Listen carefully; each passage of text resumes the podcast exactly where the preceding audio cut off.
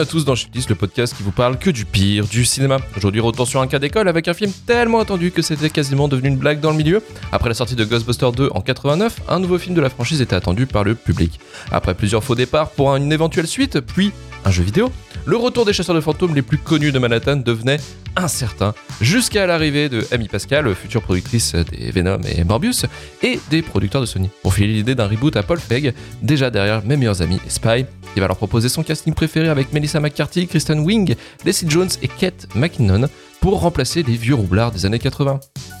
Ce qui a suffi à foutre le feu à Internet pour que le film, avant même sa sortie, soit détesté par la grande majorité des internautes, couplé avec une production, ma foi, euh, pas simple, avec un bonus de campagne de harcèlement envers Leslie Jones. Résultat critique plutôt tiédasse de la part de la presse et haine abyssale de la part des spectateurs pour un énorme flop chiffré à 70 millions de dollars de pertes. Malgré tout ce feu, sueur et sang liés au film. Est-ce que ce reboot de Ghostbusters méritait autant de se prendre dans les dents? C'est ce qu'on va voir dans cet épisode. Je suis Luc Le et aujourd'hui, pour déterminer avec moi si oui ou non SOS Fantôme de 2016 méritait la shitlist ou méritait aussi de s'en prendre plein la gueule, je suis accompagné de Marvin Montes, podcasteur pigiste chez Écran Large et auteur de Alien la mécanique de la peur chez Sœur d'édition. Salut Marvin. Bonjour. Romain Plourde de la chaîne Twitch Ramen Rider et chroniqueur sur le bistrot de l'horreur chez Filmo TV. Salut Romain. Salut les cinéphages. Et je suis bord de la. Salut, les Salut, Salut Juliette. Salut les gens Ouais, je vais couper ce live, ça devient terrible déjà. Et avant de commencer l'émission, ce film nous a été imposé par Aurélien, un de nos auditeurs qui a souscrit à mon shitlist à moi sur Patreon et qui par ce biais peut nous proposer trois films de son choix et donc par conséquent nous flinguer trois soirées. Merci à lui. en tout cas. C'est ta faute ce qui va se passer ce soir Aurélien. Et avant de débuter l'émission sur Ghostbusters ou SOS Fantôme version 2016, je vais vous demander votre relation que vous avez vis-à-vis de la franchise Ghostbusters et je vais commencer avec Marvin. Euh, elle est inexistante. Voilà, j'ai pas grand chose à dire. Euh, non, non, oui, c'est une, franchise qui m'intéresse pas euh, trop. Je suis pas du tout. euh, je suis passé à côté quand j'étais gamin, je pense. Et je pense qu'on ne peut l'aimer que, par un biais de nostalgie, honnêtement. hein. Je, j'ai beau, beau faire le maximum d'efforts, essayer de comprendre, c'est vraiment un truc que je artistiquement je, je, comprends pas, j'adhère pas. Enfin, on y reviendra, mais mais je pense que c'est une franchise relativement moyenne, quoi, médiocre, tu vois. Voilà, dans, dans l'ensemble. Oui, donc médiocre pour Marvin, on commence déjà dans, dans les starting blocks. Et Juliette, de ton côté, ta relation avec la franchise Ghostbusters Euh, Pour moi, les films Ghostbusters, c'est des films que tu revois à Noël. Genre, c'est vraiment les films qui repassaient sur Oui. TF1, euh, enfin, qui repassent à la télé le- des samedis, enfin, Ah, comme Die Hard qui repassent à la télé euh, des après-midi de décembre euh, pendant la période de Noël. Après, est-ce que je suis une grosse, grosse fan de la, de la saga? Non, pas vraiment. J'ai vu tous les films. Euh, je suis plus une grosse fan de la chanson, en fait. Ah oui, oui, oui. J'adore la chanson Ghostbusters. Oui, oui. Là-dessus, euh. Meilleur truc, meilleur truc de la, de la, de la Totalement. c'est sûr. Euh, mais euh, voilà, donc euh, je suis pas au point d'être euh, comme euh, Marvin, euh, mais je suis pas non plus une méga fan. Donc je suis un peu, on va dire que je suis en, deux, en on va dire voilà, je suis au milieu ce soir, je pense. Tranquille. Donc Juliette sur la zone du milieu. Et toi Romain? Euh, alors moi, c'est une longue histoire. J'ai été fan de, de Ghostbusters et après j'ai grandi, comme le dirait Marvin. Et avec le Et recul, bravo. je, je- Bravo. je reste fan d'un truc de Ghostbusters, mais c'est pas les films, c'est une conséquence du premier film. C'est un dessin animé qui s'appelle The Real Ghostbusters, qui fait une meilleure utilisation de Ghostbusters. C'est le meilleur truc. que. C'est le Ouais, meilleur voilà. truc. Les dessins C'est animés ça. qui passaient Ouais. sur FR3 En- C'était cool ça. c'est un vieux dessin animé, ouais, euh, typique années 90, qui était super fun. Il y avait un singe. Et- ouais, Il y avait un singe qui chassait des plus. fantômes. N'en dis pas plus. Il y a un singe. C'est Il y nickel. avait un singe. Et, et j'ai toujours trouvé qu'en fait, les films avaient toujours des, une sorte de contrainte autour d'eux qui fait que le concept n'était jamais bien utilisé. C'est très sympa, j'aime bien le 1, j'aime beaucoup le 2 parce qu'il se rapproche du cartoon justement. Mais euh, le concept me paraît toujours plus kiffant que le film et que le résultat final en fait. Donc, euh, donc voilà, après, bon, ben, il y a eu le film dont on parle ce soir, puis il y a eu Afterlife qui est peut-être un des legacy sequels et, euh, qui se la joue la plus sécurité quoi. Vraiment, euh, c'est le jeu vidéo de 2013 qui est le vrai Ghostbusters 3 avec le, recul, avec du Stranger Things.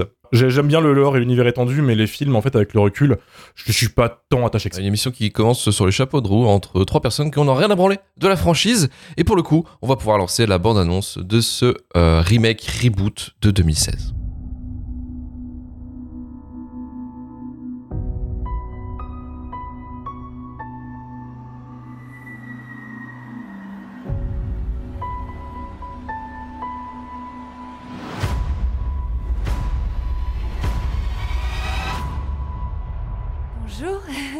Erin Gilbert, docteur en physique des particules.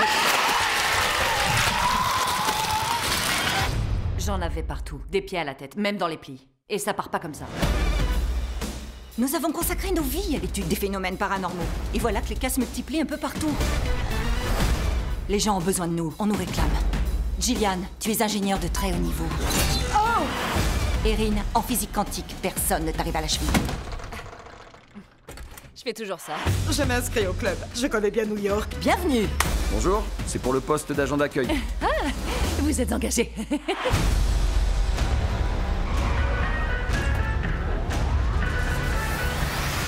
C'est parti. C'est parti Oh, Oh, oh, tu voulais... la prochaine fois, c'est toi qui... Oui, oui, la prochaine fois. Quelqu'un est en train de mettre au point un amplificateur de phénomènes paranormaux. Il faut qu'on invente quelque chose pour affronter ces satanés fantômes. Dégommez-les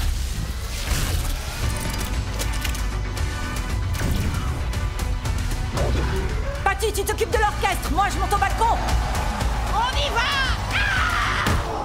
Ouf. Bon, alors là, je sais pas si c'est du racisme ou de la misogynie, mais je suis en pétard, ça y est.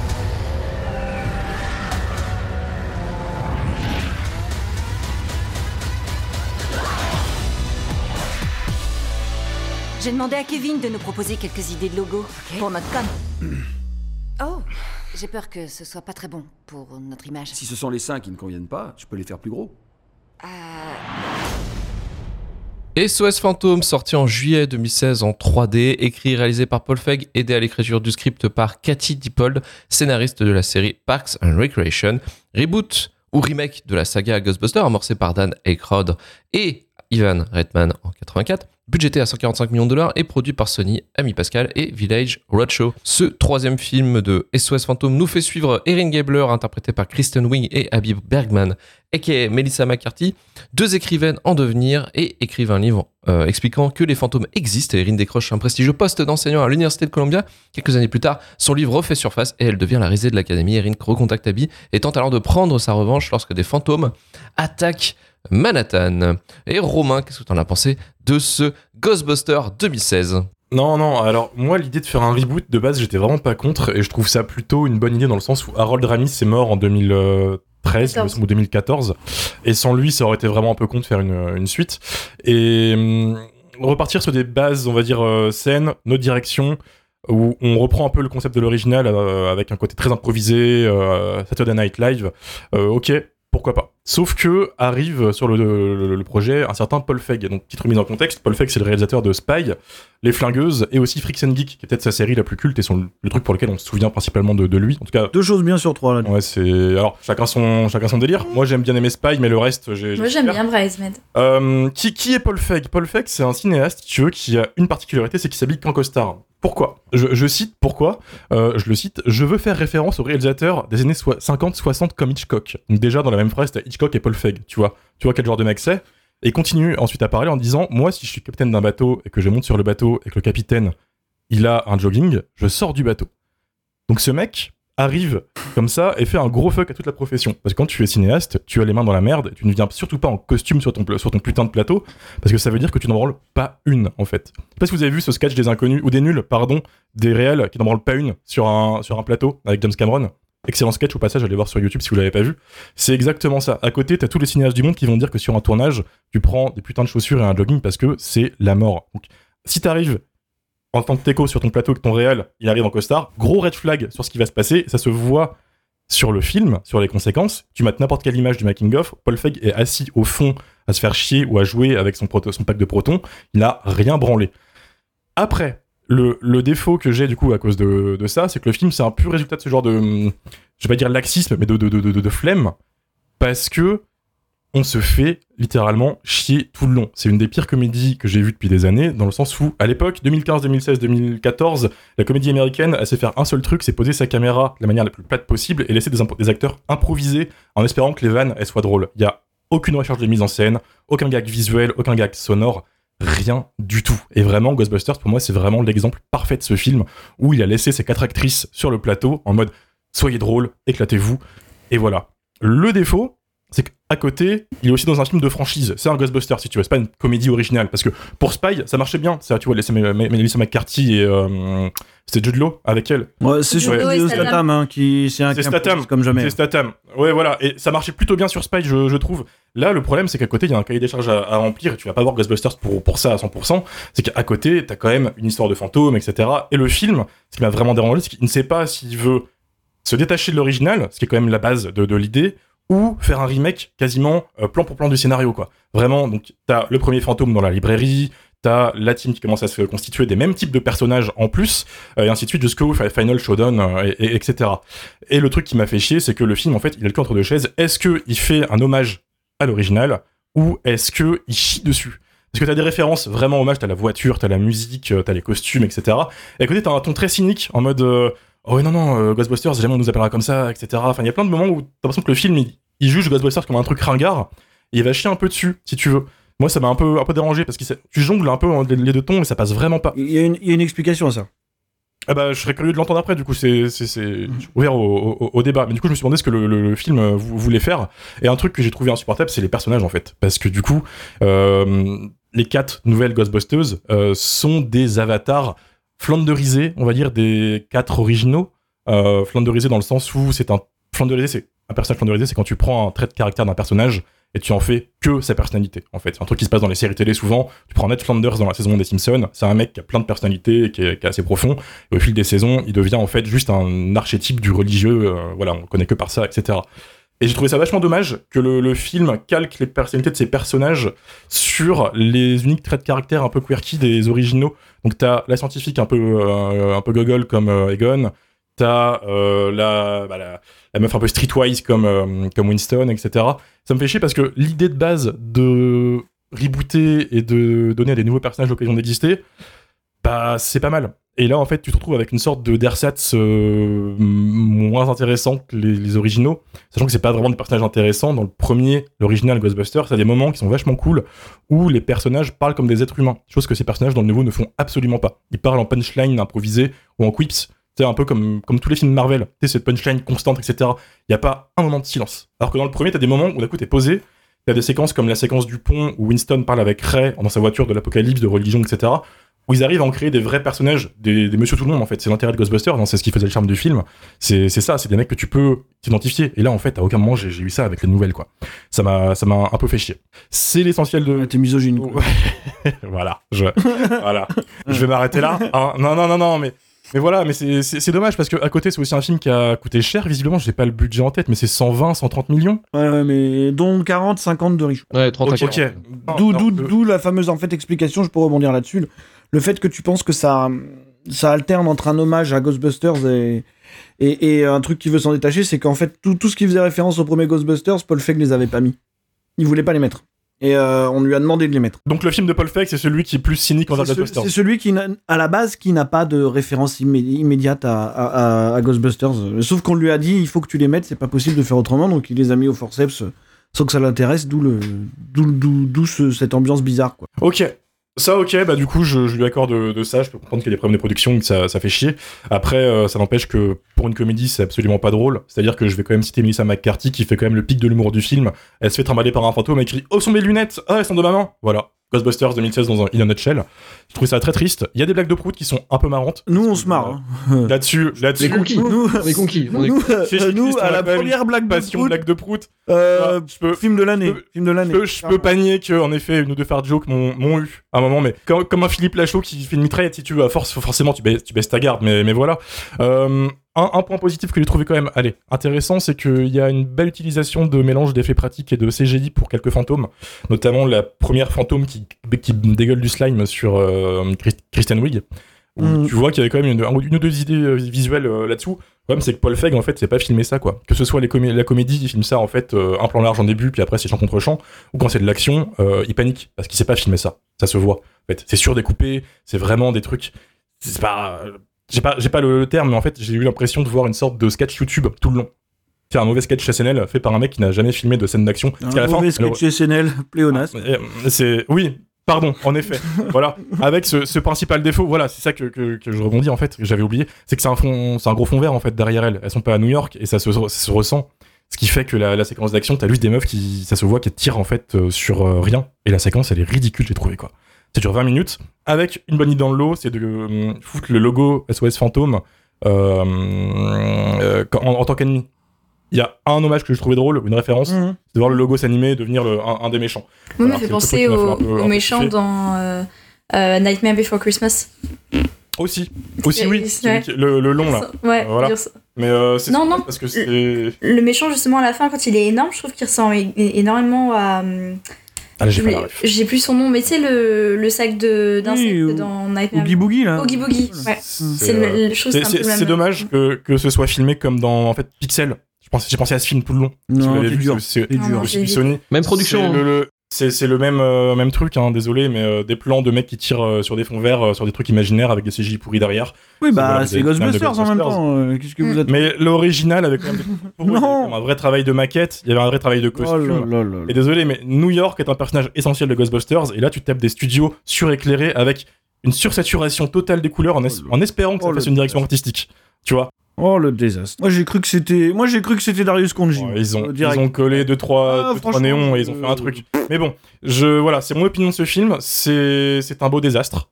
Ok. Je, je, je l'assume entièrement. Alors, Romain, ça a été un avis absolument désastreux, mais au moins, tu as la chance, tu as emporté le chat avec toi. Bah, enfin t'as vu le public d'Incel qu'on a aussi, euh, c'est normal. On a le public qu'on mérite. hein. Ah ouais. Paul Feig, euh, Romain, il y a juste un truc que t'avais oublié de dire parce que c'est bon, euh, il est tout le temps en costume, ok, pas de problème, C'est un connard. peut-être, peut-être. Un réalisateur qui a une filmo correcte. ouais. Ouais, en fait, non, c'est surtout que oui, c'est quelqu'un qui a été connu pour avoir créé c'est la série euh, Freaks and Geeks, en fait. Et, euh, et c'est quelqu'un, en fait, qui a fait euh, sa carrière, son début de carrière, en fait, dans, dans la réalisation d'épisodes de séries. Il a bossé pour The Office, il a fait Arrested Development, il a fait Mad Men. Et euh, effectivement, après, il a eu sa chance au ciné en jouant, enfin, en- avec euh, mes meilleurs amis. Euh, je sais plus comment c'est, quoi le titre euh, international euh, Bridesmaids. Bridesmaid. Bridesmaids, pardon, ouais, qui est, euh, qui est surtout connu pour, pour la blague de la robe de mariée avec le caca. Ça, c'était, c'était une des blagues euh, la plus connue. Mais c'est génial. Bah oui, mais Ah, oui, tu je- sais. lui. c'est bien, je sais, mais Paul. Mais oui, mais on est tous là pour le même caca, effectivement. Et, et pour le coup, effectivement, il a enchaîné avec les flingueuses, après Spy, et euh, il a fait l'adaptation aussi de les- l'ombre d'E- d'Emily, euh, pour lequel il a eu pas mal de Oui, succès aussi. pas mal aussi. J'ai beaucoup Ouais. aimé pareil. Ouais. Et par contre, effectivement, dans, le- dans sa carrière, effectivement, c'est Ouais, Ghostbusters 2016 qui va le desservir, en fait, complètement. Alors que c'est pas son pire film. C'est pas son pire film, mais c'est effectivement le Non, c'est film. son dernier truc, là. C'est son dernier truc sur Netflix qui est vraiment nul à chier. Ah, mais ça, ah, c'est effectivement la Ghostbusters, ça a été un peu le, pff, voilà, la, la petite claque qu'il a commencé à avoir parce que euh, voilà, c'est c'est qu'en fait, euh, Marvin, tu le disais, c'est qu'il y a eu un énorme problème à la prod. C'est que lui, il a, il a laissé une première version. Euh, alors, je sais plus, euh, Romain, tu m'avais dit qu'il y avait une espèce de, de possibilité de le voir sur le Blu-ray euh, du film. Alors, euh. Avant le stream, avant l'épisode, j'ai fouiné un petit peu. Tout à l'heure, j'en ai parlé en fait. Il y a en effet une version longue qui existe sur les Blu-ray et en streaming. Et j'ai fouiné un petit peu. Et en fait, il se trouve qu'il y a énormément de moments de, de hum, développement de personnages qui ont été coupés. Et des scènes qui ont l'air, en fait, sur le papier, intéressantes. Parce que dans le film, il y a Après un- la version longue, c'est celle qu'on a sur le Blu-ray, elle est pas beaucoup plus longue que le film. Hein.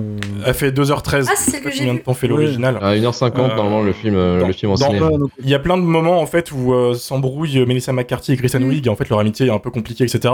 Ça dans le montage original c'est à peine là en fait. Tous les moments Oui, un parce peu que c'est lié, euh, lié à leur, à leur, euh, à leur lycée, enfin, quand ils étaient à l'université tous les deux, je crois. Mm. C'est- ça. Et alors la version longue aussi se tape le, le calvaire d'ajouter quatre numéros musicaux. Voilà. Ah ouais, ouais, bah oui, bah, en J'aime effet, beaucoup parce les- qu'en effet, SOS Fantôme, c'est une superbe comédie musicale, faut, faut s'en souvenir. Mais, euh, mais voilà. Et donc, et donc oui, de effectivement- grandir, Romain.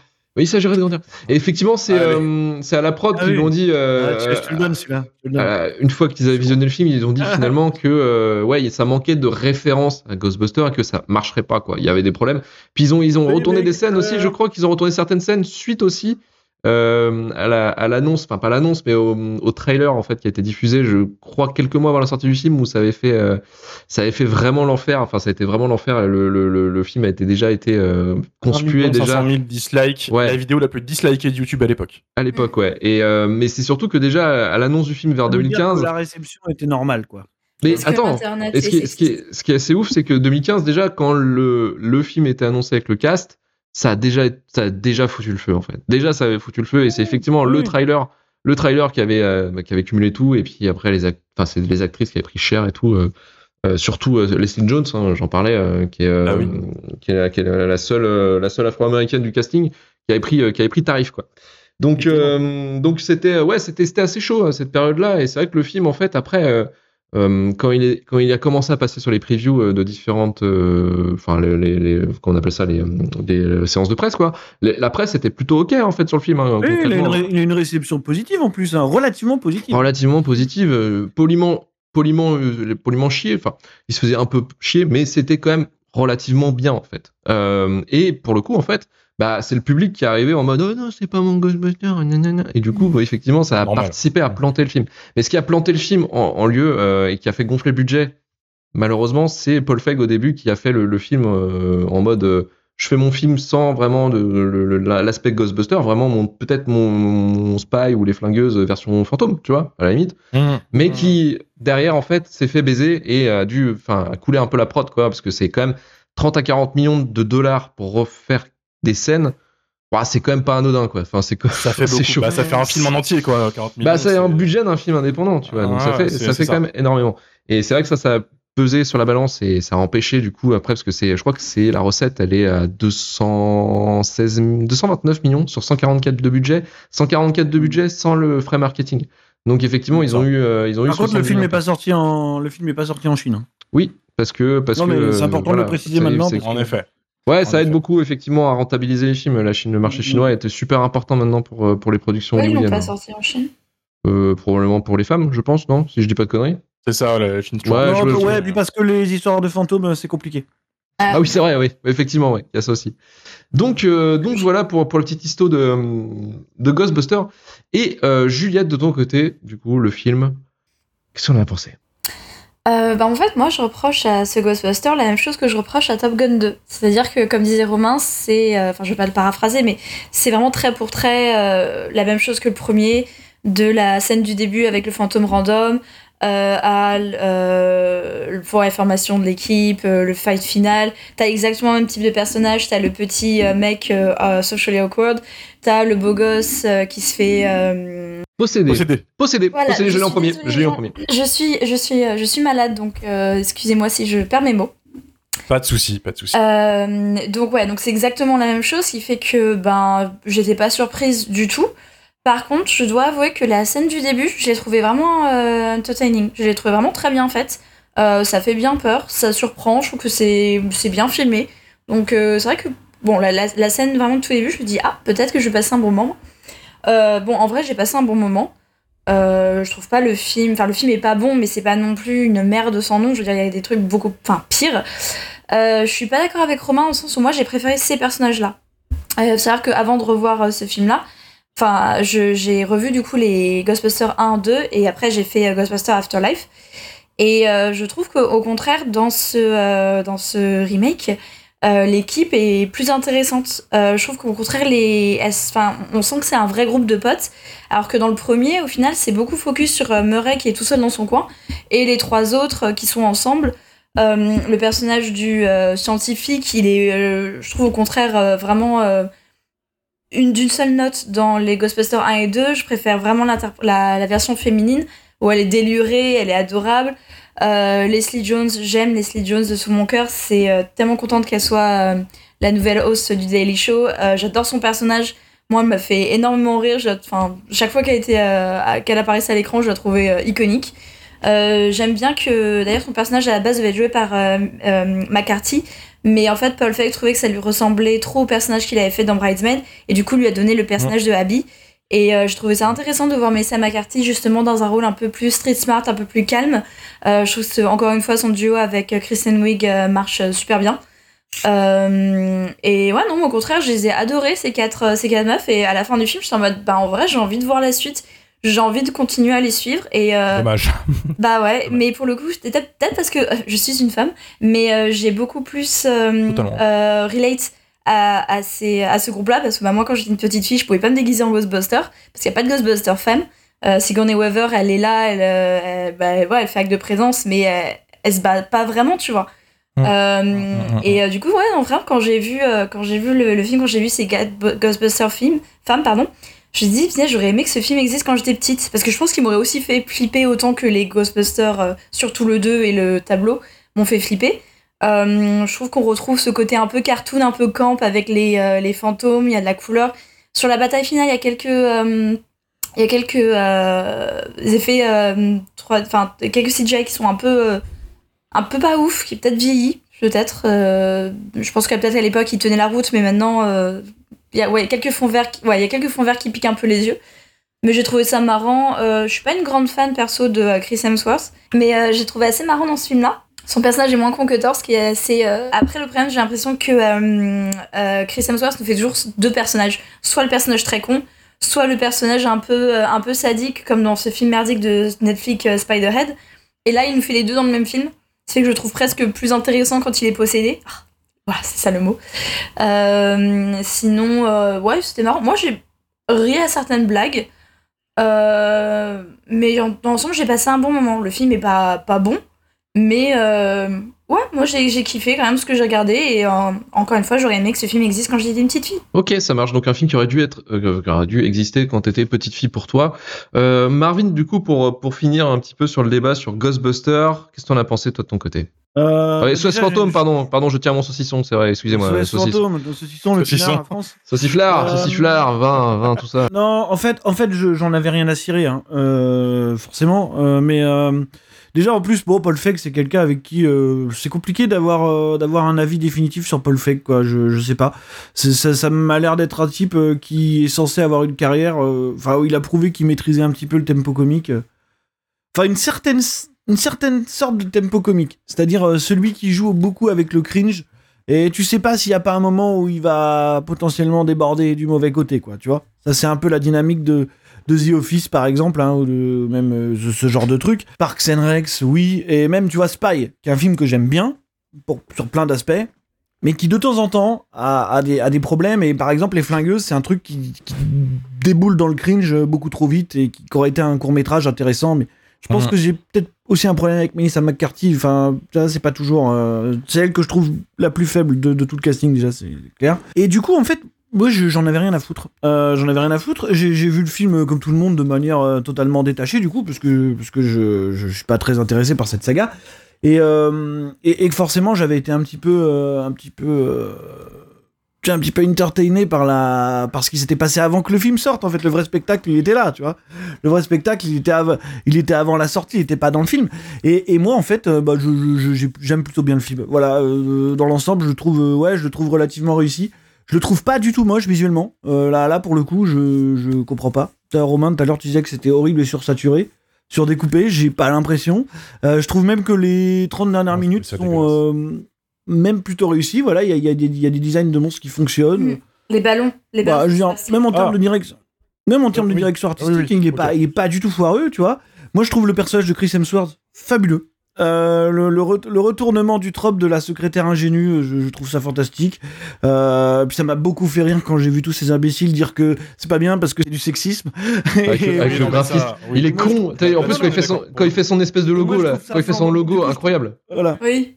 Moi, je trouve ça incroyable. C'est les mêmes mecs qui passent euh, le Boys Club des, des années 80 sans Mm. problème parce que c'est comme ça. Donc moi, je C'est lui qui a la meilleure vanne en plus. Avec Ah, le logo et le donut, le, le Ah, hot dog qui vole. en Honnêtement, disant c'est un- la- la- pardon, oui, et puis la vanne où il est avec ses photos avec son saxophone, il dit euh, Est-ce que, la me- est-ce que la meilleure photo, celle où je joue du saxophone ou celle où j'écoute du saxophone avec son saxophone dans l'oreille? Je suis désolé, ça m'a fait hurler de rire. Celle des lunettes. Donc, euh, euh, Improvisée d'ailleurs. ouais, ouais, dans, non, non, dans, dans l'ensemble, je trouve le, le casting relativement bon. J'aime bien Kristen Wiig à la base aussi, donc euh, ouais, elle a un petit côté, tu sais, un petit peu, un petit peu pas sans rire. Bon, en tout cas, c'est le.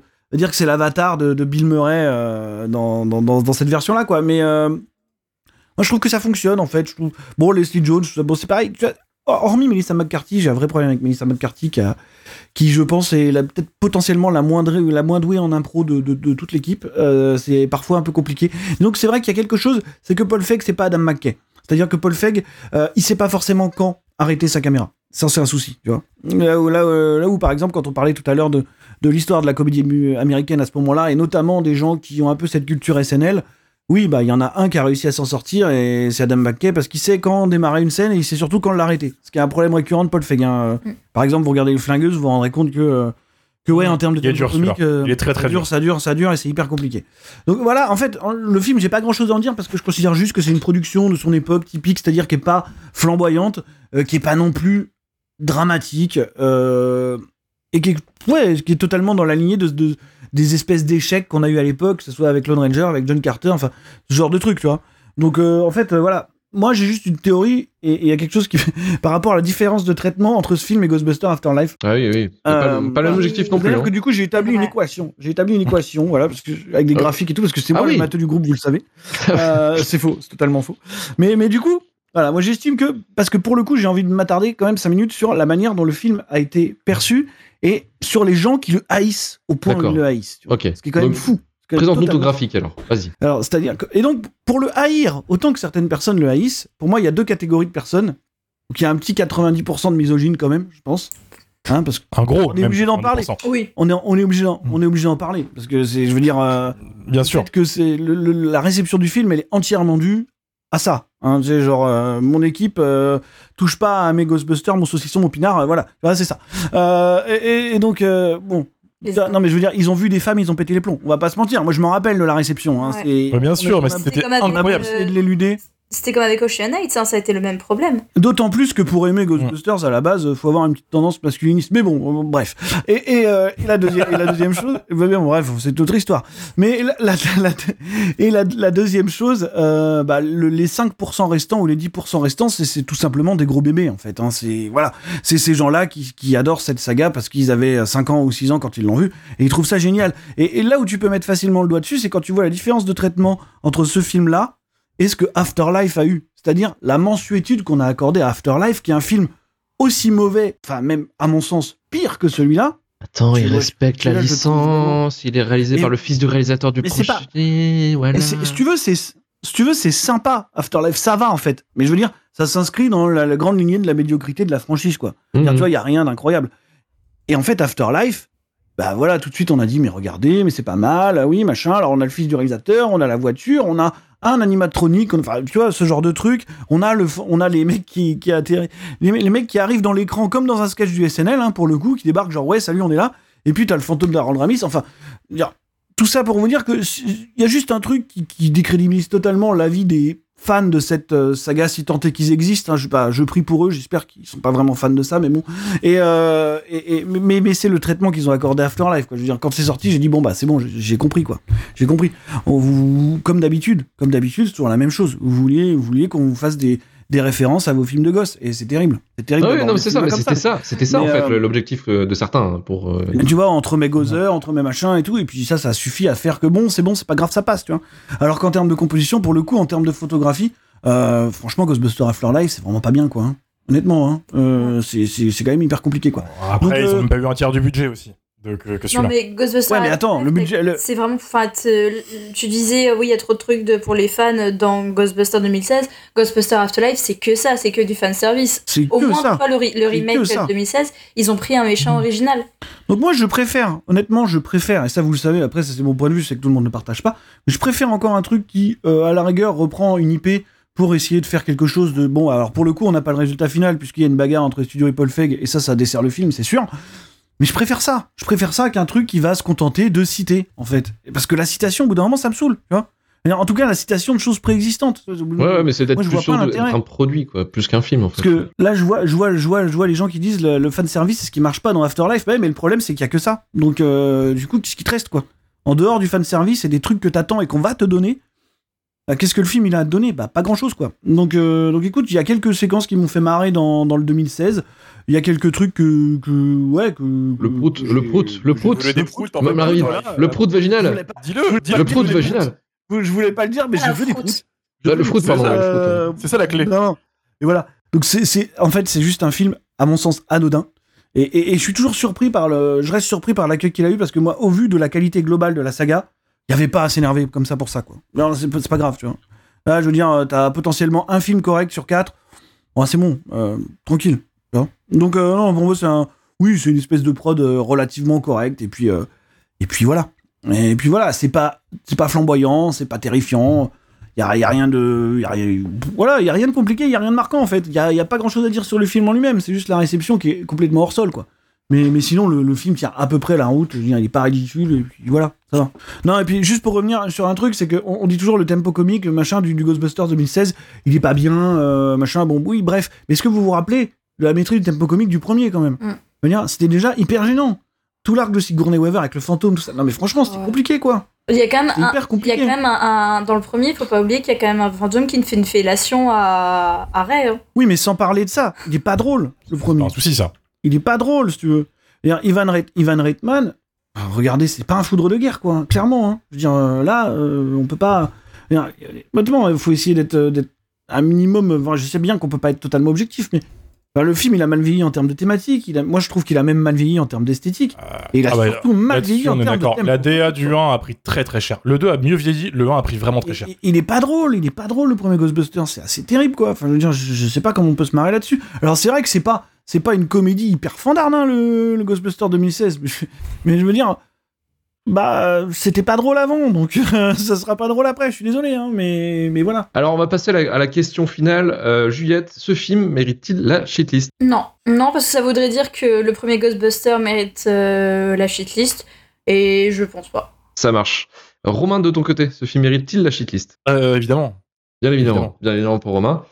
Misogyne. Et, Mar- et Marvin, de ton côté. Euh, Là, je vais dire non, mais euh, non parce que non, mais bah, il est dans la no-go zone quoi, tu vois, il est pas dedans, mais il en est Ça, pas ça Dans existe Disons, disons qu'en fait, moi, si je le mettais dedans et que ça voudrait dire que le premier la mérite aussi, je suis d'accord pour le mettre dedans aussi, tu vois. Euh, voilà quoi. Mais bon, je vais te dire non.